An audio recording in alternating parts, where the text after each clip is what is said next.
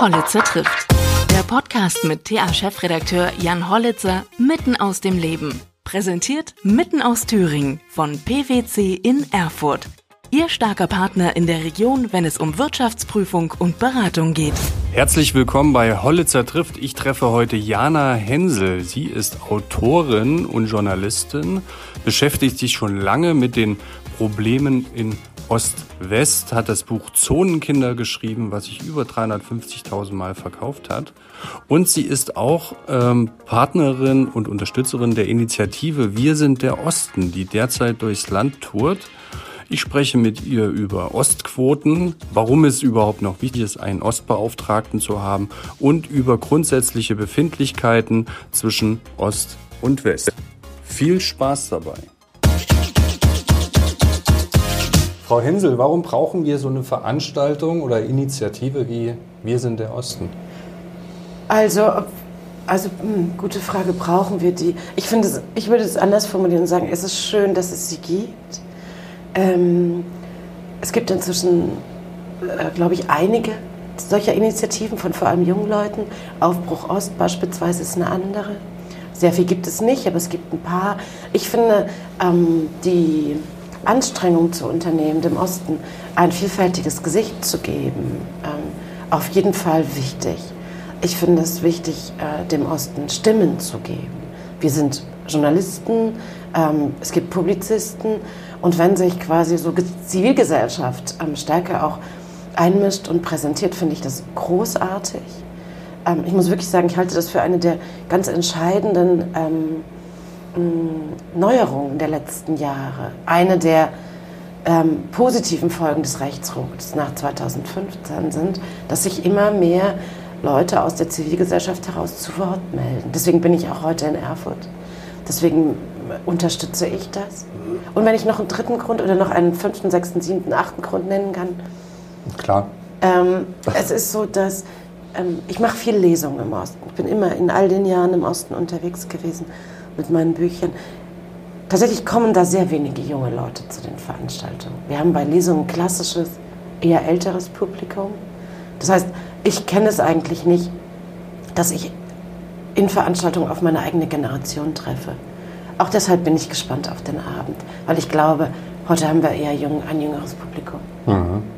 Wenn Sie sagen, äh, es ist eine Folge des Rechtsrucks, dass wir jetzt wieder mehr über den Osten sprechen, ist mhm. dann rechts oder Rassismus und Rechtsextremismus ein Ostproblem? Nein, das ist natürlich kein Ostproblem. Das haben wir, sehen wir jetzt gerade an äh, Sachen wie Hanau beispielsweise. An dem Mord äh, an Walter Lübcke haben wir es gesehen. Wir haben es an zahlreichen Sachen gesehen. Aber ich glaube, wenn wir über die aktuellen Ereignisse sprechen wollen, dann ist natürlich, ha also nach Hanau ist das, glaube ich, ins allgemeine Bewusstsein tatsächlich einge, also ist es sozusagen richtig angekommen, dass wir es ein Problem ähm, mit einem Problem, ähm, einem vielschichtigen Problem in Ost und West zu tun haben. Ähm, gleichwohl will ich aber sagen, mh, mm, dass ich schon mitunter das Gefühl habe, solche Fragen, ja, ist es ein Ostproblem, ist es ein Westproblem, ähm, hat ein bisschen, klingt mitunter so, als wollen wir uns sozusagen das Problem so gegenseitig zuschieben. Ich glaube, Westdeutschland hat lange quasi den äh, Rechtsextremismus, Rechtspopulismus, Alltagsrassismus äh, sozusagen als ein eher ostdeutsches Problem erklärt, hat sozusagen seinen Müll hier bei uns ein bisschen entsorgt, vor allem diskursiv. Ähm, das korrigieren wir im Moment. Aber wir müssen natürlich sagen, ähm, dass die AfD in jetzt allen neuen Ländern in dieser Stärke vertreten ist. Das ist natürlich ein ostdeutscher ein etwas ostdeutsch-spezifisches. Wir haben es jetzt in Hamburg gesehen. Da sind sie, es war die AfD kurz über 5 Prozent. Da haben wir es tatsächlich mit sehr verschiedenen Realitäten zu tun. Und aus Ihrer Sicht, warum? Warum ist das so? Warum die AfD im Osten mhm. sehr viel stärker ist als im Westen? Hm, ich glaube, das hat ähm, viele Gründe. Viele Gründe. Ähm, 2015 die Flüchtlingspolitik von Angela Merkel ist ein willkommener Anlass gewesen für Teile der ostdeutschen Gesellschaft, sich über Jahrzehnte angestaut, Frust, äh, Potenzial, Frust, auch Entfremdung gegenüber Institutionen, Medien und so weiter zu thematisieren. Gleichzeitig haben wir im Osten eine breite Struktur, rechtspopulistische Struktur. Und das ist aber fast noch wichtiger, und es hat mit allem drei Sachen zu tun. Wir haben im, vor allem im ländlichen Raum im Osten eine inzwischen völlig schiefstehende Bevölkerungszusammensetzung. Die ländlichen Räume im Osten sind weit schärfer als, sie sind größer als im Westen im Vergleich zu den Wohlstandsinseln und sie sind weitaus schärfer als im Westen sozial prekär, sie sind vermännlicht, sie sind überaltert und sie haben sich entleert. Und in diesen gesellschaftlichen Räumen findet die AfD ihre Wählerschaft. Das sehen wir ja auch an allen Wahlanalysen. Deswegen hat Thüringen, nicht zuletzt Thüringen, so große Probleme mit, den, mit, den Rechts, mit der AfD, weil es eben hier auch in großem Maße ländliche Räume gibt. Mhm. Stärker als in Sachsen beispielsweise. Da können wir das durch die Städte immer ein bisschen korrigieren. Mhm.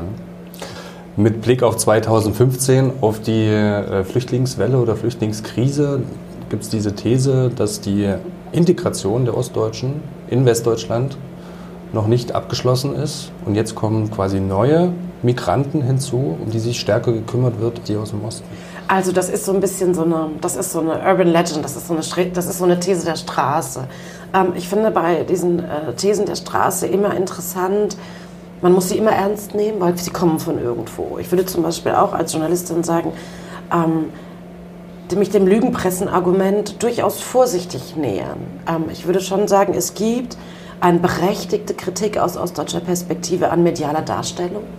Ähm, der Osten ist zu wenig medial vorgekommen ähm, in den letzten 25 Jahren. Und, und wenn dann pauschalisiert? Und genau, und wenn dann verkürzt, pauschalisiert, immer nur im Katastrophenfall und so weiter, wenig ausgewogen, wenig kenntnisreich. Ähm, das Argument der Lügenpresse ist dann sozusagen ein bisschen das überspitzte, ein bisschen zugespitzte Argument der Straße dafür. Dass man die Ostdeutschen integrieren müsse, das halte ich auch für so ein bisschen, da ist mir ein falscher Schlung, Zungenschlag drin. Ähm, ich würde es eher so übersetzen und würde sagen, der Osten als in weiten Teilen doch sozial prekärerer Raum als Westdeutschland reagiert auf Einwanderung sensibler. Und das muss man berücksichtigen.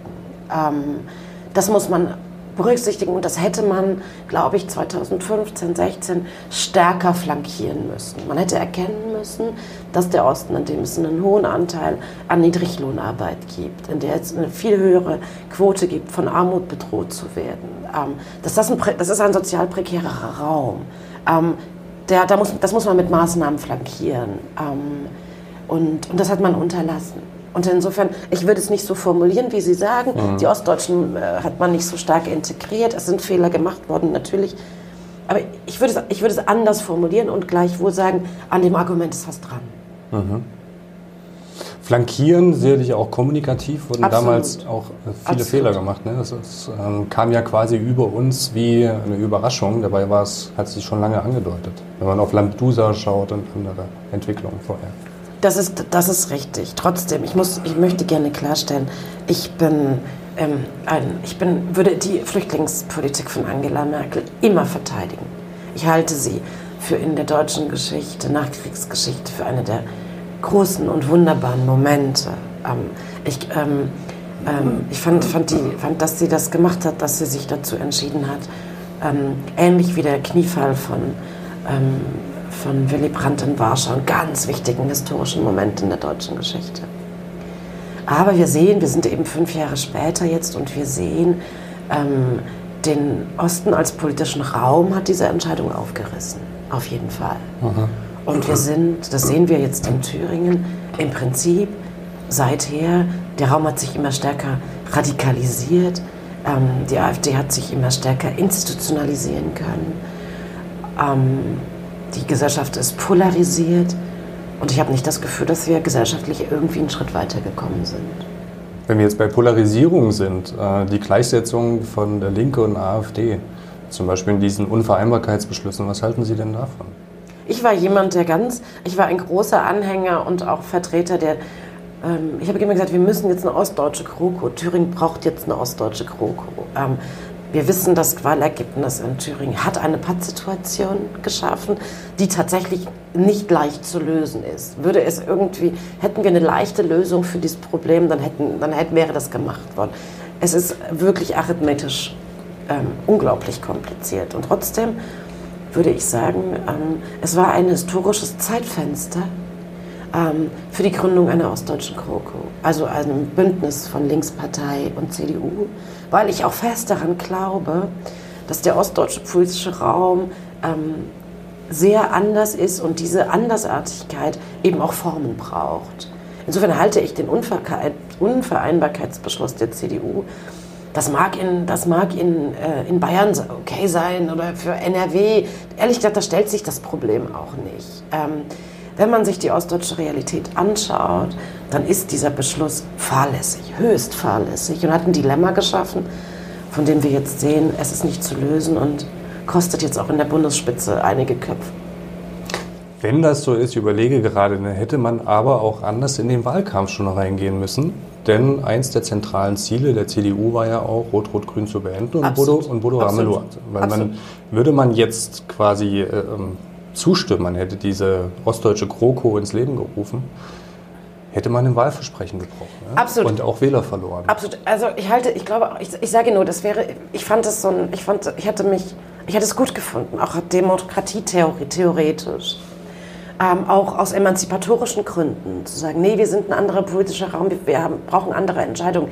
Wenn ich mir die Landtagsfraktion in Thüringen angucke, dann habe ich gar nicht das Gefühl, dass wir das schaffen würden. Ich halte die, also die Vorbehalte der Abgeordneten in der Thüringer CDU-Fraktion scheinen mir nach links viel größer zu sein als nach rechts. Das ist offen gestanden das nächste Problem, über das wir diskutieren müssen. Ähm, dass die CDU, und aber das ist auch ehrlich gesagt ein Problem, wo die, wenn wir über den ostdeutschen Raum als reden, dass die CDU im Osten doch in großen Teilen sehr weit der AfD zuneigt, ist offen gestanden auch ein Problem, das wir, kennen wir auch seit Jahren. Und in Sachsen ist es so gewesen, dass wir Glück hatten, dass Kretschmer ähm, genug andere Koalitionspartner hatte. Auch in Sachsen gab es immer das Szenario. Mhm.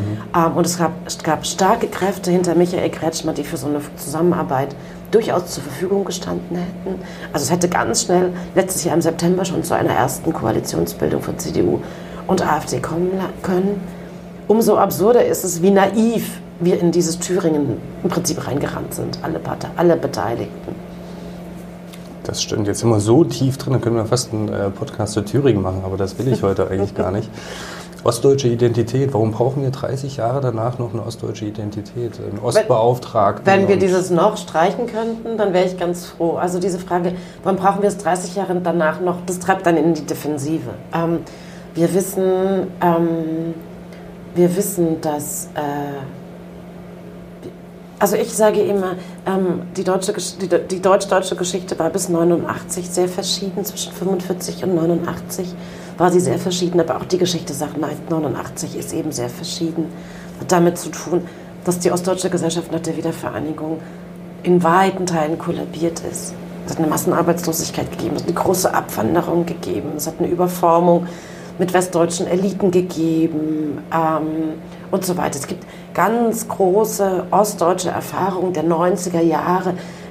Da finden wir sogar, das zeigen uns Zahlen, dass die in dieser Radikalität einmal, wahrscheinlich historisch ein, welthistorisch einmalig sind. Äh, die, ähm, die Kinder, also wenn man sich anguckt, in der ersten Hälfte der 90er Jahre bekommen die Ostdeutschen so wenig Kinder wie nirgendwo auf der Welt. Die Fertilita Fertilita Fertilitätsraten von Männern Anfang der 90er Jahre sind so niedrig wie zu keinem je gemessenen Zeitpunkt mhm. zuvor. Das ist eine Gesellschaft, die wirklich in einer massiven inneren und äußeren Krise sich befunden hat. Zu keinem Zeitpunkt haben wir diese innere und äußere Krise je angemessen besprochen. Sie hat sich verschleppt über all die Jahrzehnte und die Auswirkungen davon spüren wir heute. Ähm, deswegen würde ich sagen, die ostdeutsche Identität ist etwas, was nie weg war. Nur wir haben sie nicht, wir haben sie lange, wir haben, wir haben lange geglaubt, ähm, sie ignorieren zu können. Sie musste Tatsachen schaffen, quasi. Also ich glaube ja manchmal, dass ähm, dieses es wurde nicht besprochen, dieses ähm, mhm. Besprechen werden, dass das gar nicht zugelassen wurde, in vielen Teilen, weil äh, Sie haben die Eliten angesprochen. Ähm, der neue Ostbeauftragte Wanderwitz hat das ja neulich auch gesagt. Solange wir auch die Unterschiede der Besetzung von leitenden Positionen im öffentlichen Dienst beispielsweise nicht gelöst haben, wird es immer wieder dieses Ost-West-Problem im Mikrokosmos Osten weiterhin geben zwischen den Ja, Eliten absolut. und den normalen Ja, Ostdeutschen. Das heißt, selbst wenn man diese Diskussion hätte führen wollen, wäre man an einer gewissen institutionellen Schwelle oder Hierarchie, die von Westdeutschen besetzt war, nie weitergekommen, weil die wollten diese Diskussion eventuell auch nicht. Ist jetzt eine These. Mhm. Nein, das ist eine sehr richtige Beobachtung. Halt, Finde ich sehr richtig, kann ich total unterstützen. Ähm, der Elitenaustausch, ähm, der zu Teilen gewollt war. Also man muss ganz klar sagen, ähm, und man, da muss man die Dinge auch auseinanderhalten. Eine der großen Forderungen der Bürgerrechtsbewegung 89 war, die alte Machtelite der DDR zu stürzen. Ähm, ähm, und dennoch ist es dann durch die Wiedervereinigung zu einer Bewegung gekommen, dass, wir, dass nicht nur die alte Machtelite abgelöst wurde, sondern im Prinzip die komplette Funktionselite der DDR. In allen Bereichen, in allen Sektoren. In der Lehre, in der Bildung, in der Wirtschaft, im öffentlichen Dienst und so weiter. Also es, die Elite ist entfernt worden, weit, weit nur über ihre, weit stärker als nur mit politischer, mit, als dass es nur politische Belastete getroffen hätte. Politik ähm, und so weiter, Wirtschaft. Dieser Prozess hat dazu geführt, hat genau zu dem geführt, was Sie gesagt haben. In den 90er Jahren waren die Ostdeutschen auch durch die soziale prekäre Situation, durch die hohe Arbeitslosigkeit schlicht dazu gezwungen, sich maximal an westdeutsche Verhältnisse anzupassen. Und das wissen wir auch, das beschreiben ganz viele Leute in ihren Erinnerungen. Ähm, die Ostdeutschen haben sich in den 90er Jahren unsichtbar gemacht. Das war einfach nicht die Zeit, um ähm, Identitätserzählungen ähm, ähm, und so weiter anzubringen. Und natürlich, man wollte ja auch, man wollte diesen Wohlstand der alten Bundesrepublik in unglaublich kurzer Zeit aufholen. Also man hat sein altes Leben im Prinzip ähm, ähm, auf, den Müll ge, auf den Müll geworfen. Das gibt diese sehr schöne Szene bei In Goodbye Lenin. Immer wieder äh, diese übervollen Mülltonnen unten vor dem Neubaublock, wo die, Alt, wo die Mutter oben versorgt wird. Also die Ostdeutschen haben ihr Leben so freiwillig, halb freiwillig, halb unfreiwillig ähm, auf, den- auf den Müllplatz gekippt. Und, ähm, und wir haben aber im Prinzip schon Ende der 90er Jahre gemerkt, dass das nicht funktioniert. Ähm, Ende der 90er Jahre gab es dann zum Beispiel Filme wie Goodbye Lenin, es gab Sonnenallee, es gab Mein Buch Zonenkinder. Ähm, es gab dann diese komischen Nostalgie-Shows. Also nach zehn Jahren haben wir eigentlich schon zum ersten Mal... Zonenkinder ist in Reaktion auf Generation Golf, glaube ich, entstanden. Ne? Hatte, hatte ich mal gelesen Ja, also irgendwo. es ist nicht eine Reaktion, aber ich dachte irgendwie, ja doch, natürlich, also ich- genau. Weil sich da eben die Jugend der äh, ehemaligen DDR nicht drin wiedergefunden hat, weil es eine ganz andere war. Na, also Generation Golf beschreibt sozusagen ein westdeutsches Aufwachsen in den 70er und 80er Jahren und ich fand dann immer mehr, ich war damals schon in Berlin als Studentin und hatte mehrere Gespräche, wo Ostdeutsche erklär, erzählten, ja genau so war es wie in Generation Golf und ich dachte, Jungs, Mädels, das ist doch Quark. So, also nehmt doch nicht immer diese Geschichten an, die nicht eure sind. Auch das konnte man Ende der 90er Jahre schon, auch das ist so ein Assimilationsphänomen, eine Anpassungsstrategie. Also, und, und natürlich, also, weil das war Ihre Frage, westdeutsche Funktionseliten, wie ich sie gerne nenne. Westdeutsche Funktionseliten haben einen selbstbewussten ostdeutschen Diskurs in großen Teilen be- behindert. Absolut. Und ich würde sagen, große Teile davon tun es immer noch, weil es mit Privilegiensicherung zu tun hat.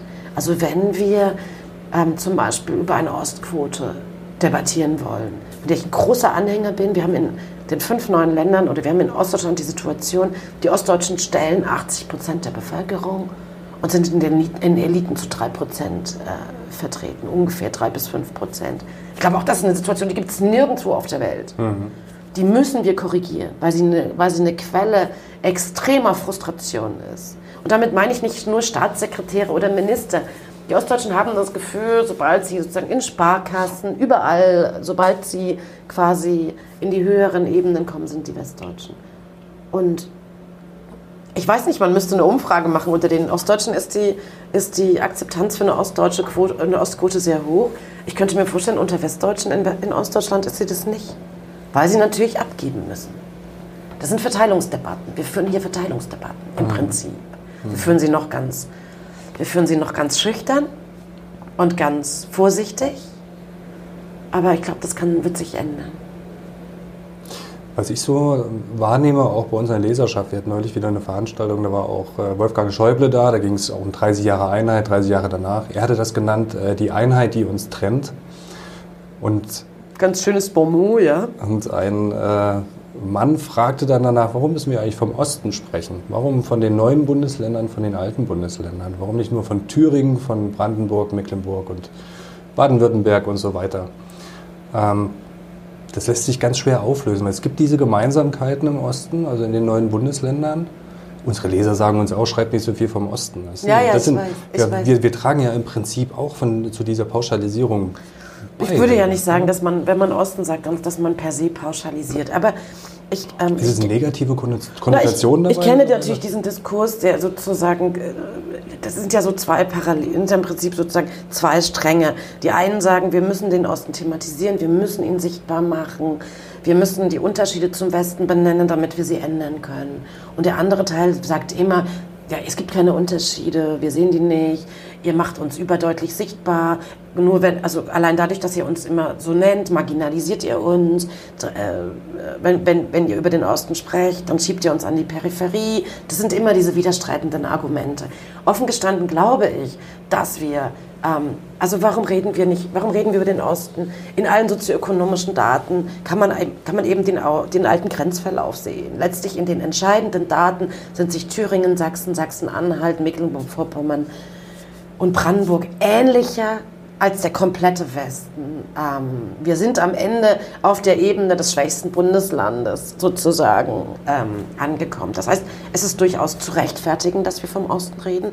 Wir meinen aber keinen, wir meinen keinen, wir meinen keinen, keinen landschaftlichen Raum, sondern es ist ein politischer Raum, den wir meinen. Insofern gerne über Thüringen reden. Thüringen, das bestimmt viele Gemeinsamkeiten mit Bayern hat und so weiter. Aber wenn wir politisch die Realitäten sortieren wollen, dann ist es ähm, am sinnvollsten von Ost und West zu sprechen und nicht von Nord-Süd. Das sehen wir in allen Zahlen. Ähm, und ich glaube ganz persönlich, wir müssen über den Osten sprechen. Wir müssen die Dinge sichtbar machen, nur um eines Tages unsichtbar werden zu können. Also wir müssen durch diese Phase extremer Sichtbarkeit hindurchgehen.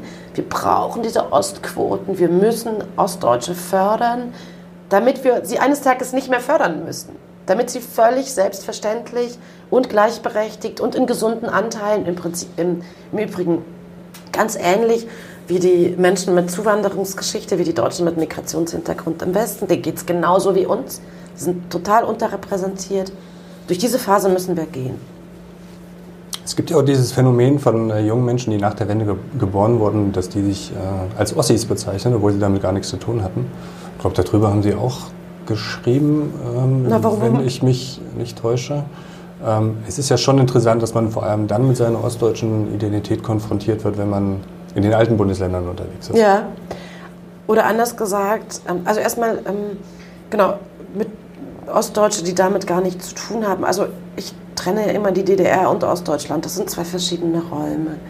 Ähm, und diese ostdeutsche Identität ist eine Identitätsprägung, die ich vor allem in den 90er Jahren lokalisiere. Das heißt, ich finde es völlig berechtigt, dass Leute, die nach 89 in Ostdeutschland geboren sind, von der ostdeutschen Identität sprechen. Sie sind in diesen 90er Jahren groß geworden. Sie sind mit Eltern groß geworden, die höchstwahrscheinlich gebrochene Erwerbsbiografien haben. Sie kommen aus Elternhäusern, in denen höchstwahrscheinlich weniger vererbt wird als im Westen, in denen es ein geringeres Vermögen zur Verfügung steht. Das heißt, die sind geprägt durch diesen sozial und ökonomisch äh, prekäreren Raum aus Deutschland. Und die sind von Abwanderung betroffen und so weiter. Die haben eine andere Prägung, als wenn sie in München oder irgendwo im Sauerland groß geworden wären, tatsächlich. Ähm, was war Ihre Frage? die Jungen, die nach 89, dass die mit ihrer ostdeutschen Identität eben konfrontiert werden, wenn sie vor allem auch. Genau. Und, das, und das also viele Klischees halten sich einfach auch Absolut. Oder? oder ich würde sogar sagen, dass, dass eben, genau, also das. Man braucht die Fremderfahrung, um das Ostdeutsche in sich zu spüren. Auf jeden Fall. Wenn man, ähm, wenn man nur in Ostdeutschland sein Leben verbracht hat, dann scheint einem das eine relativ abstrakte Größe zu sein. Ähm, ich musste damals nach Berlin gehen. Ich habe Zonenkinder geschrieben, da war ich gerade zwei Jahre in Berlin. ich musste, ich brauchte den Abstand zu meiner äh, Heimatstadt Leipzig, um zu sehen, was ich da erlebt hatte. Genauso ist es, ich war, ich war relativ jung, ähm, dann habe ich ein Praktikum beim Spiegel gemacht in der Politikredaktion in Berlin. Da war ich so 27. Und ich weiß noch genau, ich, den ersten Morgen, erste Konferenz in der Politikredaktion und ich war die einzige Frau unter 30 Männern. Da habe ich gespürt, was es bedeutet, Frau zu sein. Also wir brauchen sozusagen, um unsere Identitäten ähm, wahrnehmen zu können, Fremderfahrung.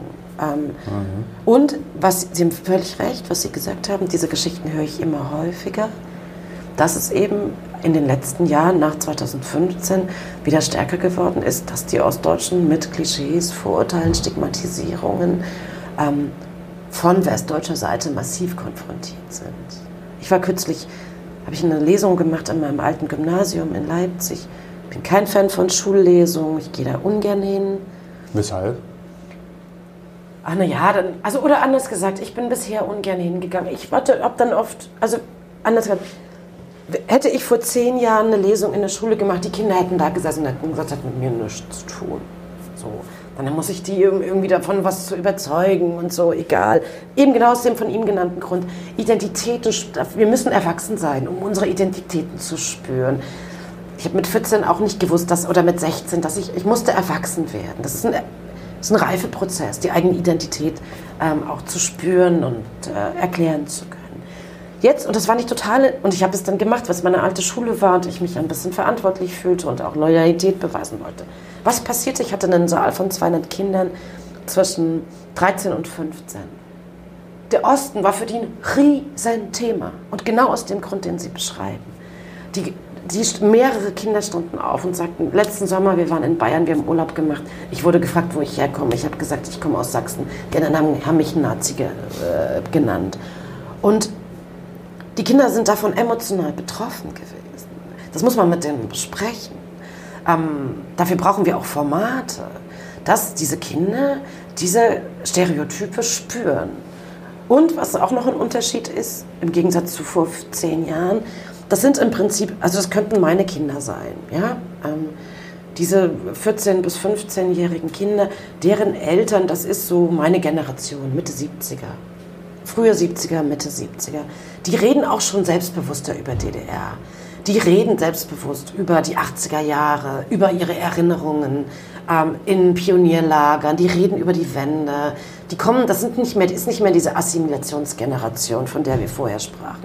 Das heißt, DDR, Umbruchserfahrung, Erinnerung spielt an den Armbrottischen dieser 13- bis 15-Jährigen wahrscheinlich eine große Rolle.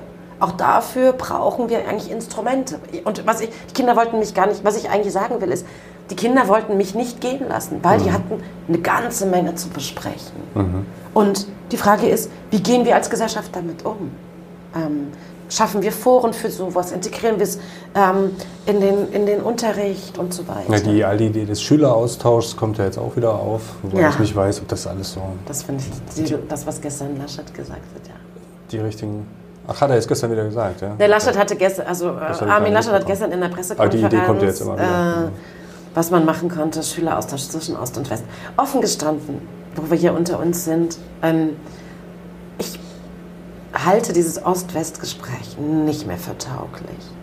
Mein Gefühl ist, und das machen wir, das machen wir auch heute Abend, wir brauchen eigentlich ein selbstbewusstes innerostdeutsches Gespräch. Wir müssen unsere eigenen Stimmen wieder stärker wahrnehmen. Und wir dürfen auch nicht immer nur unsere ostdeutschen Erfahrungen, Prägungen, Einstellungen, Werte ähm, gegenüber so einer westdeutschen, die ja dann doch immer stärker hierarchisiert ist, immer vor so einem westdeutschen Normenhimmel verteidigen müssen. Ich halte das für nicht mehr sinnvoll. Das haben wir echt lange gemacht. Ja, ich glaube, dass es uns, wir sind ja die dritte Generation Ost, wie man so schön sagt. Ich weiß immer gar nicht, wo die, wie mir das bemessen wird. Na, das geht, glaube ich, von äh, Jahrgang 75 bis ah, ja. 85 sowas. Ne? Okay. Ne? Obwohl da die Erfahrungen schon sehr unterschiedlich sind. Ja. Also ich bin 80er Jahrgang und äh, war neun zur Wende. Und da ist man, äh, natürlich hat man mit 14, 13, 14 schon ganz andere Wahrnehmungen als Neunjähriger. Also ähm, es ist total wichtig, wie alt man war. Ähm, zu 89, ja. total wichtig. Da trennen einen wenige Jahre äh, ja. von, also von fundamental anderen ja. Erfahrungen. Ja. das denke ich auch.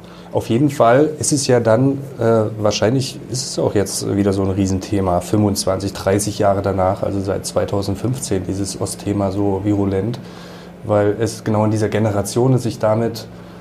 Ähm, vielleicht wirklich mit einer gemeinsamen Identität zu beschäftigen, weil ich glaube, dass in den älteren Jahrgängen dieser innerostdeutsche äh, Prozess oder diese innerostdeutsche Diskussion noch nicht richtig stattgefunden hat, weil es da auch noch, ich glaube, die Ehrlichkeit ist da noch nicht richtig mhm. da. Also es müssen, müssen auch noch innerostdeutsche Gespräche geführt werden mit Bezug, wer war damals Freund und Feind, wenn ich das jetzt mal so zuspitzen darf. Also wer war Teil des Systems und wer nicht. Ja, obwohl und da gibt es, ja. glaube ich, auch innerfamiliär noch viele Absolut. Sachen, die also nicht, die nicht ja. ausgesprochen sind. Ne? Das, das, das, das, das, das, ist, das ist auf jeden Fall richtig. Da gibt es ähm, Gesprächsstoff. Ich, ich zucke nur zusammen bei diesen Opfer, Täter, Freund, Feind, äh, Mitläufer. So. Ich glaube, also meine Erfahrung ist, ist, dass sich häufig häufig, und dafür müssen, dazu müssen wir die Leute ähm, annehmen, in den häufigsten Biografien haben wir beides. Haben wir mehreres. Ist es sehr komplex. In den Familien haben wir mit Sicherheit so gut wie immer beides. Und trotzdem haben die ein Agreement geschaffen. Und trotzdem wurden Familien feiern. Also so wie wir es aus so Fernsehserien wie Weißen See sehen, dass sozusagen der, dass so das Tischtuch zerschnitten ist. Mhm. Das ist, das ist. Es geht um komplexe Realitäten. Und, und, und wir, müssen die, die, wir müssen die ostdeutsche Gesellschaft, wir müssen ihr Mut machen, zu diesen komplexen Erzählungen zu kommen. Aber wir brauchen dafür natürlich immer den Westen. Wir brauchen immer den Westen. Und so eine Debatte, wie die CDU sich jetzt mit diesem Unvereinbarkeitsbeschluss anzettelt, also auch die Linkspartei, immer wieder als Mauermörderpartei hinstellt, das ist natürlich völlig das Gegenteil von dem, was wir brauchen. Weil ich finde es ja auch deswegen so gefährlich, was die CDU im Moment macht, weil wir sehen gerade in Thüringen unglaublich hohe Zustimmungswerte für Bodo Ramelow als Ministerpräsidenten. Das heißt, man beschimpft auch große Teile der ostdeutschen Gesellschaft, einen Ministerpräsidenten gut zu finden, der einer Mauermörderpartei angehört. Also das ist, das ist das ist sehr gefährlich. Das ist sehr gefährlich. Ja, Bodo Ramelow ist halt nicht die Linke. Ne? Er hat ja auch in seinem Wahlkampf ähm, auf seinen Wahlplakaten nicht die Linke, Linke zum Beispiel drauf. Ja. Also das ist, er legt auch so ein bisschen Mehltau über die Linke, muss man auch sagen. Ne? Er ist halt so der, der ja. pragmatische Politiker, sehr charismatisch, schon fast ein staatsmännisches Auftreten.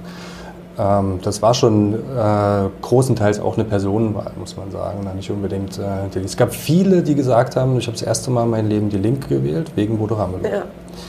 Ähm, deswegen kann man das jetzt auch nicht ganz äh, nur auf die, auf, auf die Linke beziehen, ne, was hier in Thüringen passiert ist. Wir haben es ja auch in den anderen ostdeutschen Bundesländern gesehen dieser Amtsbonus. Ne? Ja, absolut. Der, absolut, so. absolut. Also immer die stärkste absolut. Partei in der Koalition hat sich im Prinzip dann nochmal verbessert und die ja. anderen haben verloren. Und sehr zum Nachteil der kleinen Partei. Sehr zum Nachteil der Kleinen, genau. Und ähm, damit steigt eben auch in der Wahrnehmung diese Spaltung halt auch ne, zwischen rechts und links. In Thüringen zumindest. Ja. In Thüringen mhm. zumindest, ja.